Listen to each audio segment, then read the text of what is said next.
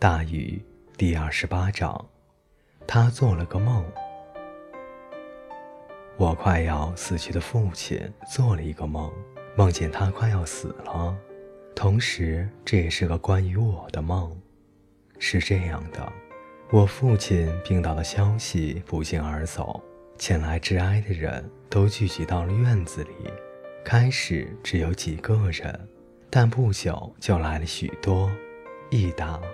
两大，然后是五十个人，所有的人都站在院子里，践踏着灌木丛，践踏着猴子草。下雨时，在车库里挤作一堆。在我父亲的梦里，他们肩并着肩摇摆着，哀悼着，等待着康复的消息。他们站成一排。父亲经过浴室窗口的时候，就会引起一阵疯狂而荣耀的欢呼。母亲和我从客厅的窗户张望着，不知所措。有些致哀者看起来很穷，他们老迈而衣衫褴褛，毛发让他们的脸色幽暗。他们让母亲感到不安，他们悲伤地注视着二楼的窗户。母亲望着他们。用手指拨弄着他衬衣上的纽扣，而另外一些人则是像放下了很重要的工作来向父亲致哀的。他们摘下领带，塞进口袋里，漂亮的黑皮鞋的边缘都蹭上了泥。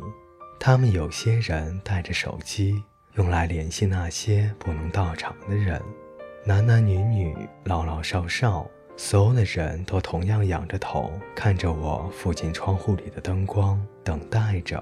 很长时间，什么都没有发生。我是说，这就是我们的生活。那些人就这么站在外面的院子里，但是外面的人越来越多。几个星期以后，母亲让我去请他们离开，我去了，但到这时候，他们已经顽固不化。在木兰树下搭起了简陋的自助餐台，供应面包、红辣椒和清蒸西兰花。他们不断地叨扰着我母亲，要叉子和勺子，而且餐具被还回来的时候，上面沾满了已经冷掉的辣椒酱，洗都洗不干净。我曾和一些邻居家的孩子玩初识橄榄球的那块公共小草坪上搭起了一片帐篷城。据说有个孩子在那里出生。有个带手机的生意人在一个树桩上建起了小型通信中心。如果人们想要给远方亲人发消息，或者想知道我父亲有什么新的近况，就去他那儿。在这一切的中央。一个长者坐在一张草地上，掌控着一切。我以前从来没有见过他，至少在我父亲的梦里是这样的。但是他看上去很眼熟，一个陌生人，但对我来说并不陌生。时不时有人到他跟前，凑近他的耳朵说些什么，他若有所思地听着，沉思片刻，然后不是点头就是摇头。他留着浓密的白胡子，戴着眼镜，还戴着一顶鱼帽，上面吊着一些手工鱼饵。既然他看上去像个领导，我决定先和他谈。我走近时，有人在他耳边说了些什么。我刚要开口，他就举了手让我住口。那个人说完后，他摇摇头，信使就匆匆地走开了。然后长者放下手，看着我：“你好。”我说：“我是……我知道你是谁。”他的声音柔和又深沉，温暖又悠远。你是他的儿子？啊，对。我说：“我们看着彼此，我试图想起他的名字，我们一定在哪儿见过。”但是，一时想不起来。你要告诉我们什么吗？他全神贯注地注视着我，几乎要用目光将我捕获。他是个最让人难忘的人。父亲曾告诉我，没什么。我说，我是说，他还是老样子。哦，我想，老样子。那人掂量着每个字的分量，似乎想挖掘出什么特殊的含义。那么他还在游泳？哦，是的。我说，每天。啊，他真的很喜欢。这就好。他突然提高嗓门，嚷嚷道：“他还在游泳！”人群一片欢呼雀跃。那个人的脸上神采奕奕，他用鼻子深深地透了会儿气，似乎斟酌着什么，然后他又看着我：“你来是有什么别的话要说，是吗？”“啊，是的。”我说：“我知道你们是好意，而且你们看上去都很善良，但我恐怕……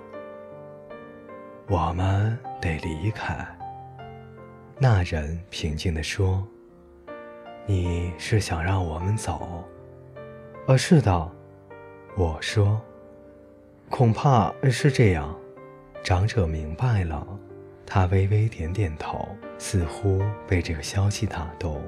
这是我父亲在梦里看到的一幕。他说：“仿佛他在远远的观望，仿佛他已经死了，很难就这么。”长者说：“离开这些人，他们真的很担心。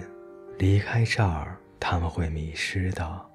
当然，不会太久，总是会柳暗花明，但是短期内很难。你母亲，这让他很紧张。”我说：“这么多人没日没夜的聚在院子里，啊，你明白的。”当然，他说，而且还乱糟糟的，我们几乎把全院全毁了。啊，是这样的。别担心，他说，语气让我信服。我们会让他们物归原样。呃，他会很高兴的。一个女人跑过来，用手抓住我的衬衣。擦脸上的泪痕，仿佛要证明我的存在。威廉·布隆，他恳切地看着我。她是个小女人，有着细细的手腕。你是威廉·布隆是吗？啊，是的，呃，我就是。我说着后退了一两步，但是他还黏着我。把这个给你父亲，他说。往我手里塞了一个绣针的真丝枕头，小枕头里装着救命的草药。他说：“我亲手做的，可能可能有用。”哦，谢谢。我说：“我会交给他的。他救过我的命，你知道吗？”他说：“有场大火，他冒着生命危险救了我，我才我才能待在这儿。”待不了多久了，长者说：“他要我们离开。”爱德华，他说：“爱德华布隆要我们离开。”不是，他说：“是他的妻子和儿子。”他点了点头，就像你说的那样。他说：“他的儿子会来叫我们离开。”就像你说的那样，我母亲让我来的。我说，为这神秘的谈话和狡猾的影射而感到尴尬。我并不喜欢这样。突然传来一阵惊呼，所有人都望向二楼的窗户。在梦里，父亲站在那儿向大家挥手，他穿着黄色的浴袍，冲他们微笑。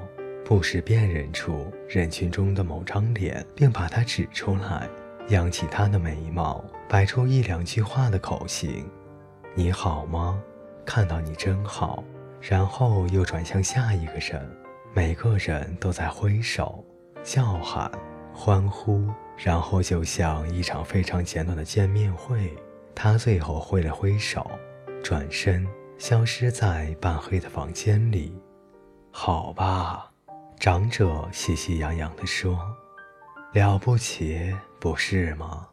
他看起来非常好。”你们把他照顾得很好。”有个女人说：“爱我的一切都是你父亲给的。”有人从木兰树下对我喊道，接着就是一片杂音，七嘴八舌，说着爱德华·布隆的故事和他的善举。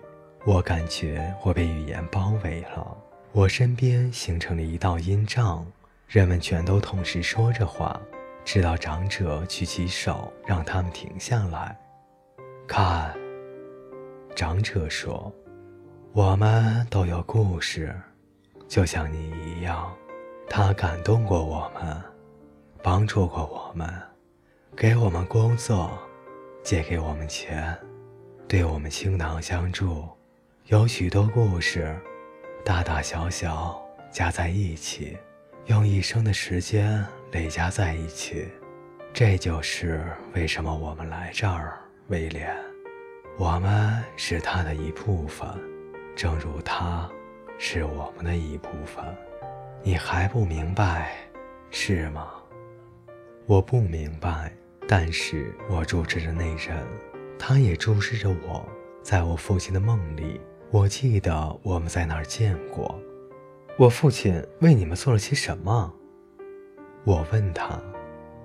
长者笑了笑，他逗我们笑了。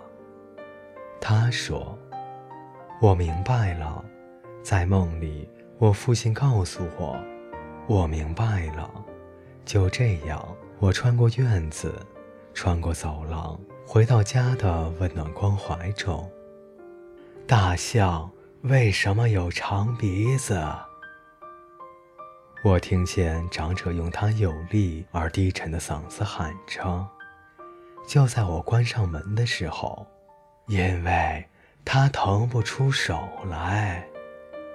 我跟着他默念，接着传来一阵欢笑。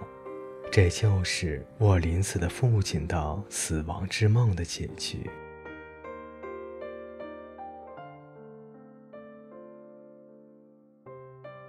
各位听众网友，感谢您的收听，本节故事就为您播讲到这里，我们下节再见。